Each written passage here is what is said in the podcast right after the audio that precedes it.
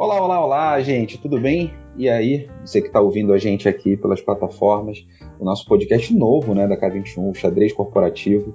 Hoje a gente tem a honra de receber duas pessoas incríveis, queridas aqui, começando pela nossa convidada mais especial, a Simone Azevedo, diretora de um hospital pequenininho, só que não, aqui brasileiro, uma das maiores redes hospitalares brasileiras, se bobear aqui em São Paulo, pelo menos a mais reconhecida de todas, eu, eu chutaria.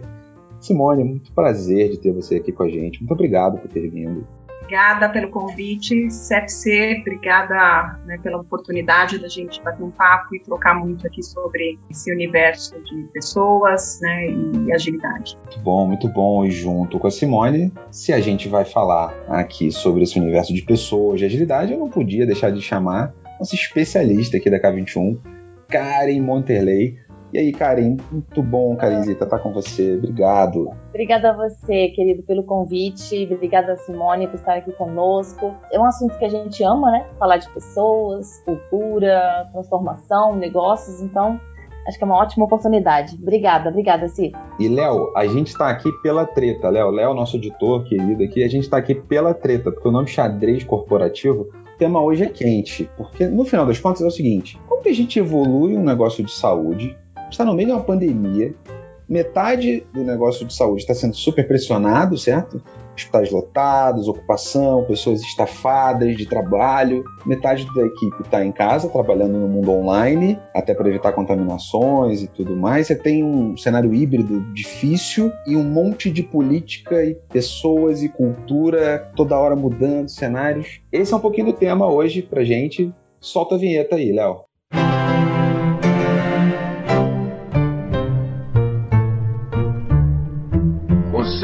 Estratégia, em grego, estratégia, em latim, estratégia, em francês, stratégie, o senhor está anotando? Xadrez corporativo.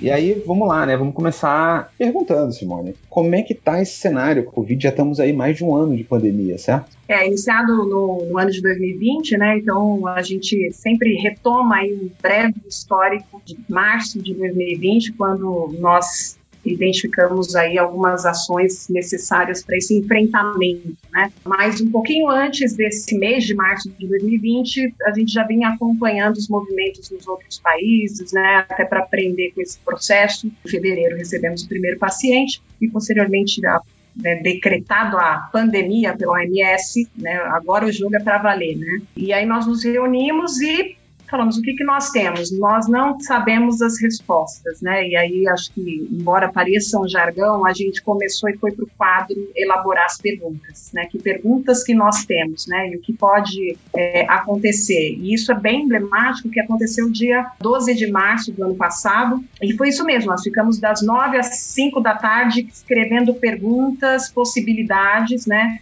Um pouco daquilo que você falou, então, de ter um grupo bem mais aí, no caso que a metade, né, no presencial, a gente tinha 390 profissionais em home office e passou a ter 2 mil profissionais. Então, isso também da noite para o dia e tendo o desafio de contratar pessoas. E aí, como você também contextualizou, né, começando a dizer, bom, dentro dessas perguntas e, e, respostas, nós não podemos usar os processos que a gente tem. Então, sendo bem específica, eu tenho que contratar 1.400 profissionais e, pelo próprio processo, eu tenho que convidar essas pessoas presencial, fazer prova e tudo mais, e isso não era possível por conta do isolamento social. E aí começa uma construção, aí uma experimentação de, de um modelo já no processo seletivo, que já estava em andamento, mas foi acelerado no modelo totalmente digital, e nos demais processos também, desde onboarding e treinamento. Então, buscando essa adaptação e como iniciado também no ano passado, sabendo que o protocolo de hoje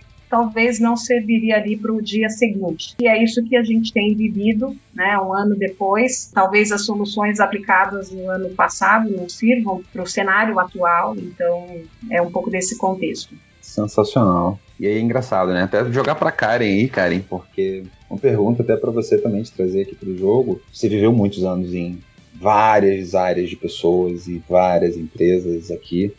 Quando você ouve né, um pouquinho desse depoimento da Simone, um RH tradicional dentro de uma cultura de gestão de pessoas tradicional, que peças rapidamente vêm para esse xadrez aí, a gente já sabe que, tipo, hum, vem resistência à vista aí. O que, que você consegue trazer junto aqui, colaborando? É, eu acredito que sim, vai vir a resistência naturalmente, né? Porque tudo que é novo acaba despertando, né? Ou o que eu quero aprender, o que eu quero viver, ou o que eu não quero para mim, né? Por alguma razão, por alguma necessidade ali que eu não quero trabalhar naquele momento, né?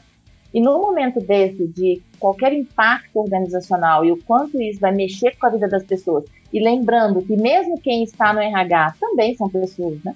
Têm as suas famílias, estão vivendo as mesmas dores, né? Possivelmente a sua equipe, Simone, deve estar vivendo isso também que vocês estão vivendo com os clientes, com os pacientes no seu dia a dia, né? Vão vir vários comportamentos e, normalmente, nesse momento de transformação e, e no, em meio a uma pandemia, a gente buscar as respostas e para dar respostas né, no tempo que as pessoas querem é muito difícil, porque as pessoas querem a resposta muito rápida, né, o tempo todo.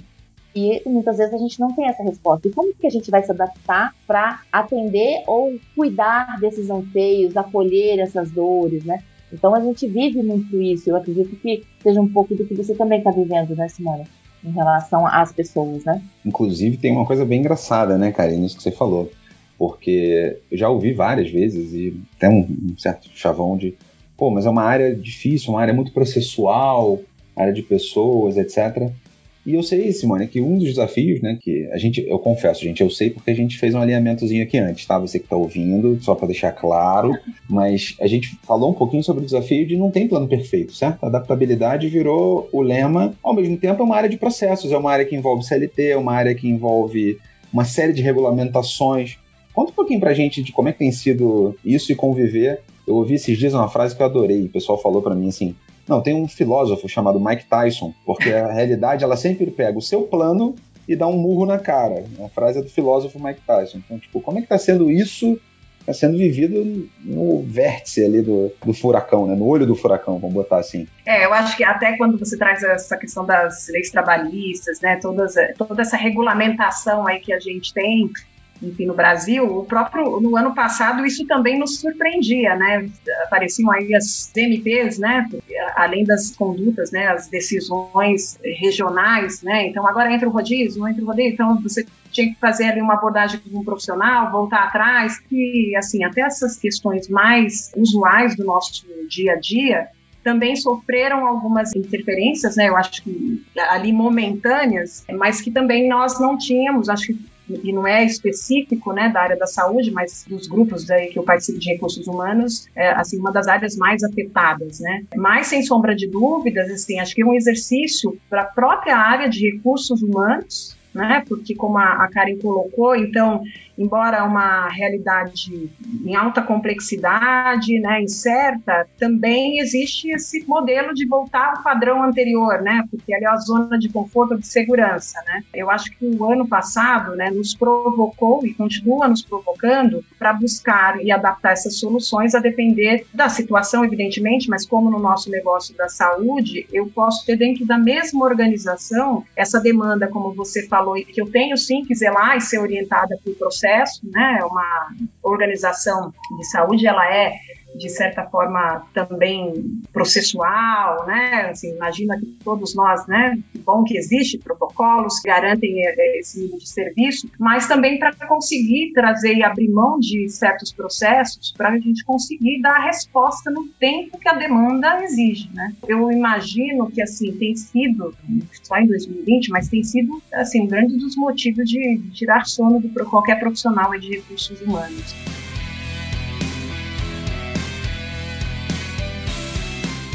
Vocês são uma das referências hoje, por exemplo, em telemedicina no Brasil. Tem um, né, todo um projeto enorme e muda tudo, né? Do ponto de vista de. Nem viu o médico se bobear, né? Tipo, ali está sendo trabalhando, ou a relação com o paciente, todo esse processo diferente.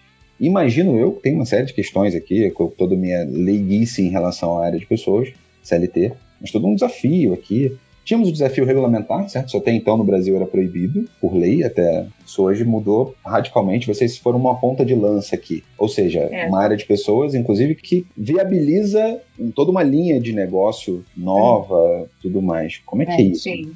Sim, já tinha uma, uma, atuação nesse sentido, né? E de fato a tecnologia ela passa, né? Ou ela deve realmente, né, ser o, o meio. Então essa relação, evidentemente, paciente, né? Como colocado aí para você, ela se mantém dentro da premissa aí do paciente no centro ou a pessoa no centro desse cuidado. A pandemia, sem sombra de dúvida, não tinha outra alternativa, senão, né, acho que a abertura aí dentro do, do próprio Brasil e até global, né, mas era algo que já estava sendo, sim, liderado e, e, entendido aí na nossa organização, né? E aí, quando você fala da questão da gestão de pessoas, acho que não só nessa frente, mas do ponto de vista mesmo da transformação digital e dessa experiência digital, desafios é, de políticas, né, de gestão de pessoas, de atração, de novas competências, né, porque é uma área também orientada por especialistas, né, como qualquer um, um outro negócio também que tem ali essa caracterização, mas que exigem desses esses profissionais novas competências, né? É, como nós falamos, é um modelo também adaptativo. A nossa atuação, por exemplo, na frente do ensino, nós em oito dias fizemos toda a transição de mais de 7 mil alunos do presencial para o online também. Então, Uau. esse meio da tecnologia, usar a tecnologia realmente como meio e do bom uso, mantendo a qualidade do serviço prestado, isso é uma preocupação aí genuína naquilo que tem sido feito na organização dentro da, da nossa instituição. Eu ia trazer aquela frase do Simone que eu amo, né? Que é a transformação é digital, mas a conexão é humana, né? Então todas as conexões elas são humanas. Quando você olha o, o Einstein, né, você está falando do aspecto da transformação em si, né, da evolução de negócios, do desenvolvimento das pessoas, de como lidar com as pessoas em meio a uma pandemia e também tem o ensino, né? Toda essa adaptação do ensino também. São várias experiências transitando dentro de um negócio, né? E a área de pessoas suportando isso tudo, além das regulamentações legais do aspecto humano de RH, a gente também está falando das regulamentações de saúde mesmo, que você tem que estar o tempo todo amparando, orientando e acolhendo quem vai fazer isso, né? Como é que é essa complexidade, que eu calculo que seja uma complexidade relativamente alta, nesse processo em meio à pandemia, em meio a essa transformação, essa evolução de negócio? Eu vou trazer um, um, contexto, acho que assim até operacional, mas para a gente ter uma visão prática, né, da coisa, né? Quando a gente fala dessa questão da tecnologia e fazendo um paralelo com a própria pandemia, né? Eu tenho um cenário onde se muda o processo e muda até no sentido da assistência, né, onde você faz um outro tipo de paramentação com o profissional e que de certa forma, o que você falou sobre a humanização, né, ela estabelece uma outra relação, né? Então, como é que a gente resgata isso, né? E esse foi um dos desafios e a gente tem visto tantas manifestações da área da saúde de buscar, porque assim, à medida que você está paramentado, você fica irreconhecível, né, em termos de identidade. Então, assim, desde a coisa mais sutil, né? Então, quando a gente fala da, dessa complexidade, é um pouco o que a gente acredita quando fala de pessoas, quando a gente torna complexo demais, a gente se distancia e, e não consegue às vezes, achar soluções que são simples, né? E aí, trazendo um pouco, vamos pensar uma frente que é de capacitação, né? Então, quando você fala, olha, dessa complexidade, você tem que treinar, treinar quem chega, treinar quem está, porque é uma mudança de protocolo a cada instante, à medida que muda esse parâmetro, enfim, do ponto de vista de ciência de entendimento do vírus, isso é, impacta em processos. E como é que a gente treina, né? Como é que a gente dá conta disso? E não dá para resolver só com a tecnologia pela tecnologia. Né? Evidentemente, eu tenho que ter uma abordagem, uma metodologia de aprendizagem, e tem aquilo que eu posso fazer via tecnologia, e tem outros que eu, ou na sua maioria, que a gente tem que testar habilidade. Né? Na área da saúde, a gente tem que falar de manejo do Covid, a gente tem que trabalhar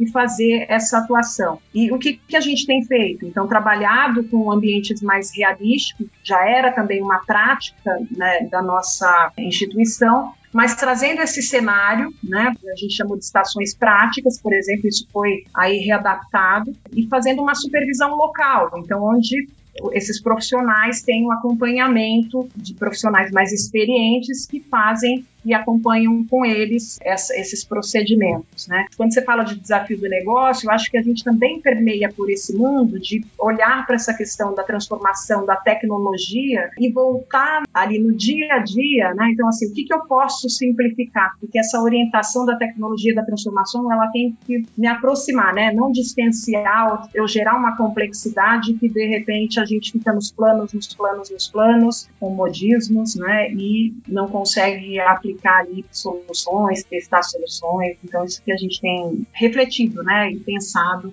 e aprendido ao longo desse percurso. Muito legal, muito legal. A frase, inclusive, Karen, né? Que a frase da Simone é maravilhosa. Transformação digital, mas a conexão é humana. E eu queria pegar esse gancho, porque um pouco do que você estava falando, a gente falou muito agora aqui, né, Simone? Estava falando sobre um olhar mais multidisciplinar, sobre de fato ali trabalhar não em prol da tecnologia apenas, mas trabalhar em prol de fato desse resultado que a gente está buscando, dessa humanização, o quanto importante ela é. Mas ao mesmo tempo, e o nome da, do nosso podcast não é xadrez corporativo à toa. Uhum. Nós fomos criados em silos. Nós fomos criados com aquelas guerras, aquelas cotoveladas entre áreas, departamentos. Tem departamento que jura que viveria muito melhor sem o outro, né? Aquelas coisas assim que a gente vive nas empresas. Não que aconteça nas nossas empresas, acontece só nas outras, a gente sabe disso, mas dentro desse meio todo, como é que foi isso, essa adaptação, essa porque no fundo, assim, a gente está forjando uma nova cultura, certo? Dentro de todo esse processo, a força, inclusive, porque a pandemia, ela não importa qual cultura que você tinha, a maioria das empresas está tendo uma cultura readaptada, dados novas práticas, os novos processos, as novas necessidades. Como é que foi esse processo? Como é que vem sendo, né, na verdade, esse processo? Que não é muito bem, como você falou, só digital ou só de tecnologia. É sobre, no fundo, um aprendizado em que a gente vai tendo que ouvir o outro, escutativa, né, e coisas do tipo, e não tem mais aquela área, aquela agendinha oculta para lá e para cá, aquelas coisas que, cara, a gente já viu em várias corporações no mundo. Como é está sendo esse processo? É, o que a gente tem olhado é realmente como uma jornada de agilidade, né? E até de encontrar na nossa história como organização que elementos que nos aproximam ao longo da sua história para essa jornada, né? O que a gente já faz, até antes de ir para essa questão mais estrutural e de organização das pessoas, né? Então, uma organização que nasce na sua origem dentro de uma é, um sonho ali idealizado por uma comunidade, e que se fala de uma colaboração que de fato ocorreu e ocorre, que se fala de valores estabelecidos, né, de diferentes contribuições e que tem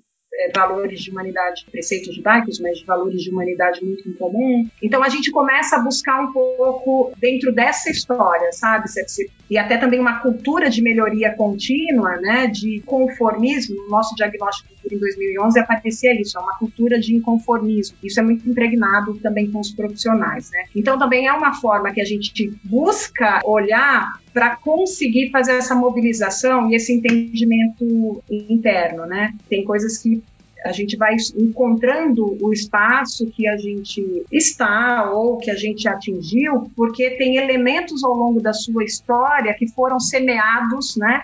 A gente até usou esse termo hoje numa reunião, assim, foram semeados e e hoje a gente fala, poxa, olha aí, talvez nem plantado com essa intenção, mas é o que realmente a gente conquistou. E aí, com relação. A essência, né, de alguma forma ali, de voltar para a essência, para os valores Exato. mais básicos ali, muito bom. É, e aí é uma característica nossa, quando fala dessa questão das pessoas, né, de a gente não gosta muito de adotar porque é moda ou porque todo mundo está falando. Isso faz parte também da cultura, desse inconformismo. Fala, não, mas peraí, deixa eu entender, deixa eu ver como é que é aqui, vamos trazer, como é que a gente traz, quem a gente envolve. E aí, quando você fala dessa questão dos silos, e que a gente também consegue ver, porque é uma organização, como as outras organizações, que você tem também atuação, áreas distintas, né? E que aí, de repente, você se dá conta ali de um desafio que você tem que reconfigurar o seu modelo de trabalho. Então, acho que como todas as organizações, isso foi acontecendo e acontece diariamente, né, no sentido de colocar a conversa na mesa, colocar os desafios e, de novo, voltar para a essência, falar, bom, mas qual é o objetivo? E para atingir esse objetivo, onde estão esses conhecimentos? Quem são os atores importantes nesse processo? E trabalhando isso dentro da organização, principalmente com as lideranças, porque o que tem que estar à frente de tudo isso é o objetivo realmente que a gente quer atingir e que pode ser que o protagonismo ali tenha uma certa rotação, né, no sentido da liderança ou mesmo daquele conhecimento que a gente precisa para resolver a questão naquele momento. A gente está falando de pessoas, de integrar pessoas, acho que tem os mesmos desafios que qualquer organização, mas a gente tem movimentado muito por essa questão do propósito e mesmo do objetivo que a gente quer atingir. A gente já tem uma frente de experiência do colaborador, para te dar um exemplo. Existem diversas ações que a gente pode dar o suporte para o colaborador. Tá? Se eu pensar de uma maneira departamental, eu vou conversar com cada um, dar o espaço para cada um. E de repente a gente se juntou num grupo do WhatsApp, 64 profissionais e você, assim, não tem ideia do projeto lindo que está sendo das ações, porque uma das descrições lá que a gente colocou assim, pessoal, olha, não tem hierarquia aqui, é um grupo autogerenciado, o cenário, o desafio é tal, e a gente vai perguntar para os colaboradores. E é nisso, assim, convide colaborador para estar aqui dentro. E entrou colaborador e tem saído ações, assim, maravilhosas, de acordo com o cenário e contexto de quem usa, de quem consome, que neste momento é o meu colaborador. Não é porque se eu faço o programa que é o máximo, é maravilhoso. É o que ele precisa agora. Eu acho que, assim, eu como pessoa, como profissional, acredito também nessa questão de comportamento gerar comportamento, né? Na psicologia se trabalha, né, e, e tem essa, essa orientação. Muitas vezes não vai ser colocando numa sala e falando assim, gente, ó, agora nós vamos fazer agilidade, o negócio é o seguinte, dormimos não ágeis e acordamos ágeis. Não. E vai ser fazendo esse, essa medida, né? Influenciando, gerando, as pessoas se identificando e você muitas vezes influenciando e liderando esse processo, né? Seja não colaborativo, não se instala na cabeça de ninguém, certo? Quem dera fosse tão fácil assim.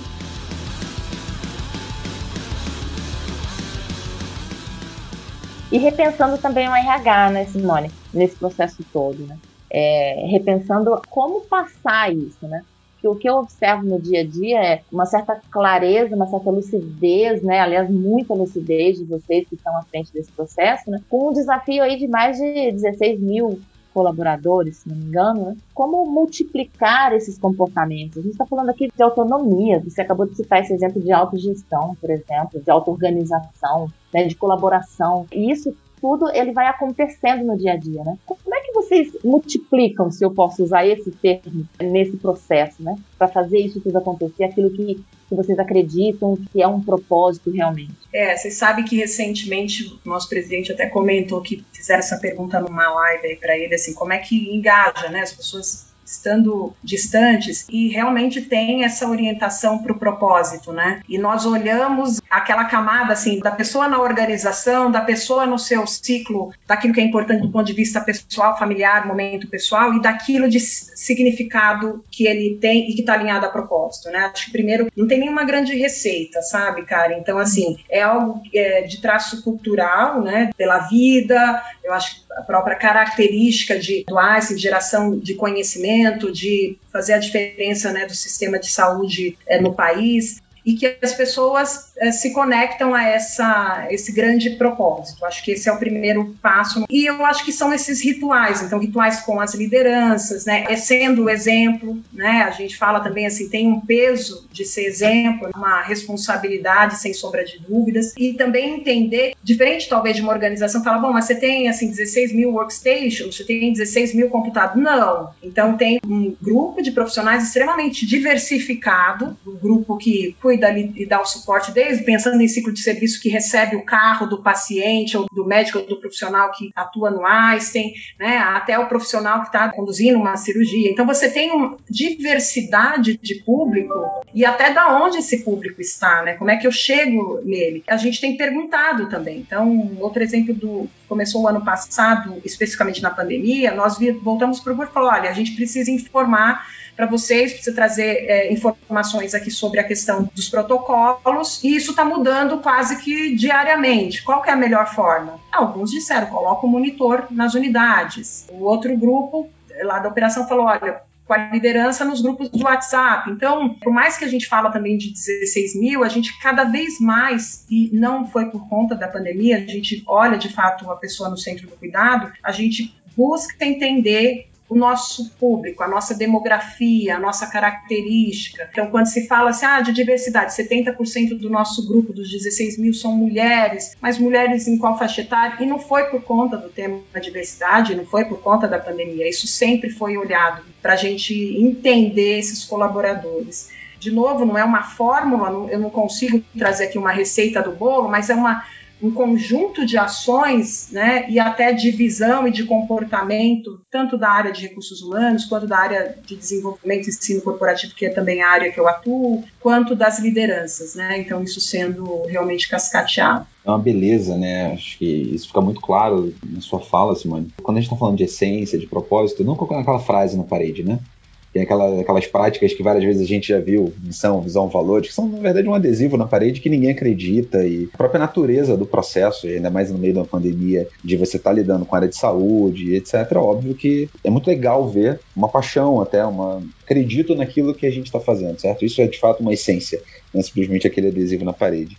E aí eu queria pegar isso, porque dentro do, da área de saúde, um dos grandes ativos, ainda mais no Einstein, uma marca reconhecida mundialmente como né, uma das redes de saúde mais importantes, com maior produção científica e tudo mais, a gente tem 16 mil colaboradores, ao mesmo tempo a gente tem uma pressão no sistema de saúde por ocupação de leitos, por, a gente está vivendo a pandemia. Como é que é cuidar da saúde física, mental desses colaboradores? Porque você tem a sua linha de frente bastante pressionada nessa hora, imagino uma série de médicos que trabalham com vocês, talvez tenham até outros lugares que trabalham também, estão super ali cansados muitas vezes. Como é que está sendo isso, assim, conseguir equilibrar saúde física, mental, e coisas novas a gente está repensando, tendo que pensar e repensar enquanto área de pessoas. Como é que está isso lá? É, acho que de uma forma geral, a gente fala de 16 mil colaboradores, né? E se a gente olha para todo o grupo de médicos do nosso corpo clínico. O Einstein tem algumas parcerias em saúde pública, é, administrando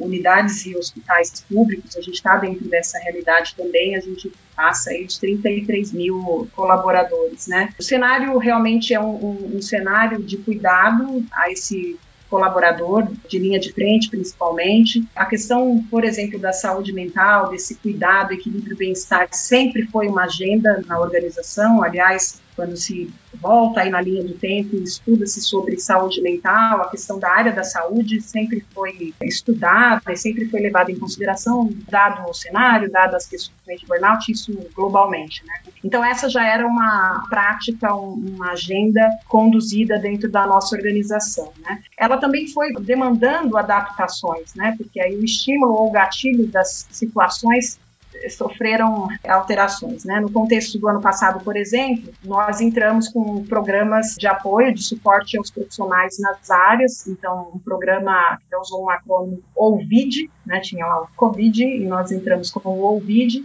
e um outro programa chamado Protocolo Foco, que trazia para a consciência situacional e tudo mais. Né? Então, com rodas de conversas, também uma agenda de atendimento e suporte à família, dentro de um cenário anterior de uma novidade né, sobre o vírus, tinha muito a questão do medo associado, do desconhecimento, né, de uma forma geral. E nesse ano, sem sombra de dúvida, como você falou, a questão da sobrecarga, né, esse cenário mais intenso e sem sombra de dúvida com a recorrência, a ocupação, aquilo que você comentou. E aí eu acrescentaria um dado que essas pessoas também são pessoas, né? Então que estão ali na linha de frente conduzindo, entrando em contato muitas vezes com uma realidade diferente de tudo que ela já viu no seu exercício prático assistencial, mas eles também têm família, com histórias que hoje é, é a gente né, sempre tem falado, né, assim, está cada vez mais perto, né. O nosso, de novo, né, vocês vão me ver, o cara que me conhece um pouco vai assim, é, não é uma receita fechada. Aquilo que eu pratiquei o ano passado não quer dizer, olha, está indo muito bem, obrigada, a gente continua praticando, né? A gente olhou de novo para essa situação para entender aquilo que se mantém e que é efetivo, também envolvendo as áreas, os colaboradores e as lideranças das áreas, e entendendo o que, que eu preciso ofertar para dar esse suporte. Então, a gente está com iniciativas de suporte, atendimento, intervenções com as lideranças, com a linha de frente também em situações de atendimento individual, ações de descompressão nas áreas, isso, sugestões que eles trouxeram. De ouvir quem está na base, né? E no final das contas. Exato. Então, de repente, olha, coloque aqui, porque se a gente pensar na dinâmica desses profissionais, muitas vezes não tem tempo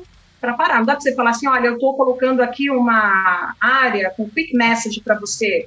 Primeiro, que você não dá para você colocar um profissional lá. Segundo, que você fala, gente, para eu descer, eu tenho que me desparamentar, tenho que fazer, tenho que fazer. Então, assim, é uma solução que ela é facilmente aplicável, ela é automática, mas eu não entendi para quem que eu estou fazendo. Então a gente perguntou, tem perguntado, tem um grupo ativo, então aparece desde a coisa da gente preparar música ou, ou ter um ambiente ali com, de descompressão, com poltronas e tudo mais para ter aquela pausa, ou a questão de dar um suporte ali à alimentação. E na base, por exemplo, um suporte que o ajude numa questão de uma estrutura mais familiar, ou ainda um cenário onde as escolas, né, tem, tem novamente esse ajuste aí que está sendo discutido de, de aula presencial e tudo mais, da gente, olha, então eu preciso de uma parceria para acolher o meu filho. Como eu estou fazendo plantões mais recorrentes, é, não dá tempo de eu lavar o meu uniforme. Quando que a gente ia pensar nisso? Dá para usar o privativo? Dá para usar o privativo. Coloca privativo para todo mundo. Se eu dormir aqui, eu moro longe, me dá colocamos o hotel, retomamos. Aí se você perguntar assim, são soluções que foram apresentadas no ano passado? Foi, mas num outro contexto. E aqui a gente foi perguntar, falou, olha, ano passado a gente teve isso, o que, que pode ser feito agora? Está sendo lindo esse trabalho, assim, de construção. E aí, quando se fala isso, do ponto de vista de estratégia de experiência do colaborador, é o colaborador cuidando da experiência, não é o RH. E aí a, a Karen também sabe que eu sempre provoco, né, pra gente como RH, falo assim,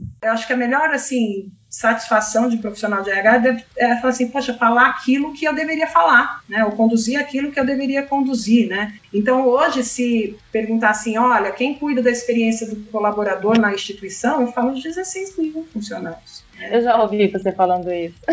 eu sempre trago essa reflexão e, e, acredito que assim a gente muitas vezes puxa essa discussão para uma coisa muito complexa, né? E, mas assim talvez a gente encontre algumas respostas, né, tendo essa disponibilidade para ir lá e entender, né, fazer realmente centrado, fazer esse design, né, como a própria agilidade fala tanto, né. A gente fez um trabalho recentemente e foi levar, né, a discussão. A gente levou e falou assim, olha, a gente trouxe aqui para vocês falarem sobre, conversou com algumas lideranças para falar sobre a experiência, o que, que a gente pode fazer para te ajudar. A gente tem um monte de ideias, tá? Mas a gente trouxe aqui a escala da dor. Você conhece a escala da dor?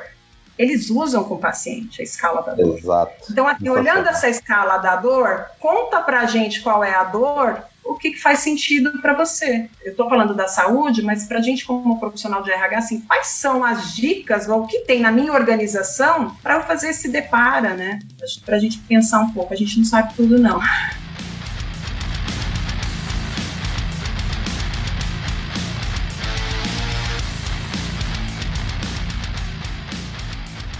Simone, queria jogar até pra Karen aqui, para te tirar da treta, mas eu quero plantar uma treta aqui entre nós, tá? Olha a beleza do simples, né? Eu tô ouvindo o meu cliente, o meu colaborador, no caso aqui, enquanto área de pessoa. Uhum. Mas eu tô ouvindo realmente, certo? Escuta realmente ativa. Eu tô colocando, empoderando eles para, por exemplo, achei sensacional essa coisa da escala da dor, super a ver, né, com o dia a dia deles, porque ao mesmo tempo a gente no mercado hoje vê algumas empresas já surgindo, por exemplo, a diretoria de saúde mental, indo para um caminho, na verdade, ok, tem um símbolo que pode ser importante para dizer que a gente cuida de fato, mas que ao mesmo tempo é um tema que sempre foi de gestão de pessoas, certo? Na verdade, sempre foi de todas as lideranças da empresa. Só para eu também aqui ser mais. Acho que não é só, né? Tipo, uma área de RH, uma área de gestão de pessoas, ser responsável pela saúde mental das pessoas. E aí, cara, eu vou jogar a bola para você aqui, porque treta, né? Treta eu vou jogar aqui dentro de casa pra ser legal com a Simone. Aonde que a gente perdeu a essência nesse meio do caminho, talvez? Ou que símbolos a gente tá querendo forçar? Fala pra gente, vai. É, eu penso assim, né? O líder, se ele não estiver cuidando de pessoas, e aí eu aprendi na K21, além de cuidar de pessoas, né? Ensinando, aprendendo e criando, tem alguma coisa errada, né?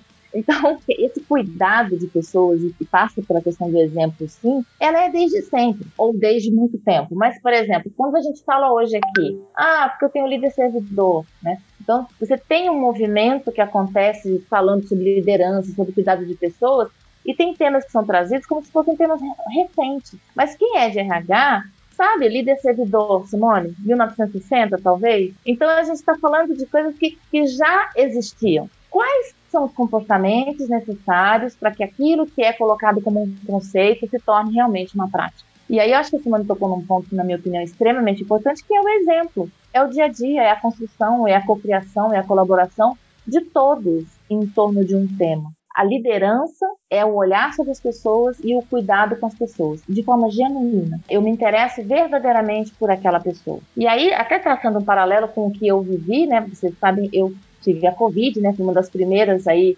nesse ciclo todo que aconteceu em março lá, quando saiu o anúncio da OMS. Eu também saí praticamente junto, né? E, e o acolhimento que eu recebi né, pela K21, tudo que foi feito, todo o movimento, todo o amparo, o retorno, foi tudo muito especial, né? É, Agora aí... tá fácil de contar, tá, gente? Mas só para deixar registrado, foi um susto. Foi aquele mês de coração apertado e... Oh. Deus do céu, detalhes, a gente tá falando de março de 2020 aqui, quando a Karen pegou. Era tudo novo, era tudo é desesperador, certo? A gente não sabia nada, né? E aí eu vivi essa experiência e eu me lembro assim, e sempre trabalhei com liderança, né? E eu falava um pouco sobre isso, e disse, gente, não é possível que a gente vai sair do mesmo jeito dessa experiência que a gente entrou. Eu acho que em qualquer âmbito, seja eu aqui, né, trabalhando na K21, você liderando pessoas, o mundo, né, tudo está mudando, né? Como é que você vê isso, Simone? É, dessa experiência, dessa conjunção de experiências, como é que a gente vai passar? Como é que a gente vai sair lá do outro lado com esse assunto? Eu volto um pouquinho no que você perguntou lá no início, né? A gente até é condicionado a discutir sobre os silos nas organizações, né? Mas assim, tá maior que isso, né? Porque assim não tem mais silo do ponto de vista de público e pessoa pública ou privada. É desafiador, é. A gente vai aprender, vai aprender muito ainda, né? Porque vai ter que olhar sim o indivíduo não só no espaço organizacional, né? Se a gente está ali preocupado com o silo só interno, é a gente começar a olhar de fato, como você falou, o colaborador, o profissional, além desse contexto e desse espaço organizacional. O cenário atual, para quem tem aí uma empresa 100% em home office, está bem evidente isso, né?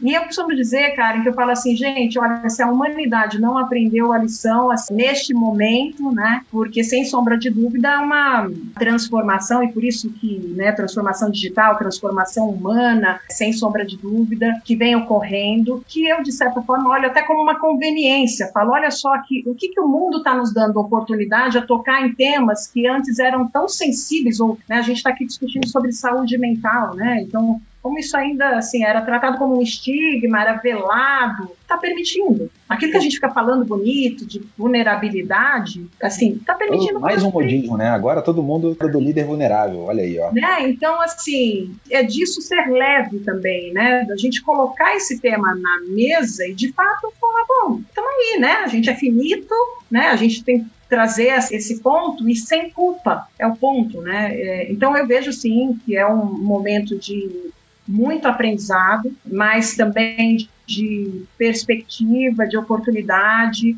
da gente reservar aquilo que, que a gente fez bem né, e, e, preservar, né, não dá para falar assim, a gente volta a um patamar de 2019, eu acho que não do ponto de vista organizacional, não do ponto de vista humano, né, e a gente não pode ter a menor dúvida nesse sentido. Eu acho que não tem parede mais não, né, assim, se a gente falar dos silos, mas se olhar como é que você está olhando para os silos entre as áreas, mas como é que você, RH, olha o teu colaborador? Você também põe muro? Como é que você está olhando para ele? Tem sido desafio, eu acho. Que... Muito legal. Exato. Eu verdadeiramente saio aqui, né? Estamos indo para o finalzinho aqui, né, da nossa gravação. Tem algumas coisas assim que a gente pega a autenticidade no ar, né? E e essa realmente orientação ao propósito, a essência de vocês. Ao fazer o simples, certo? Vamos fazer o, o, cafezinho com leite bem feito, né? Aquele feijão com arroz bem feito.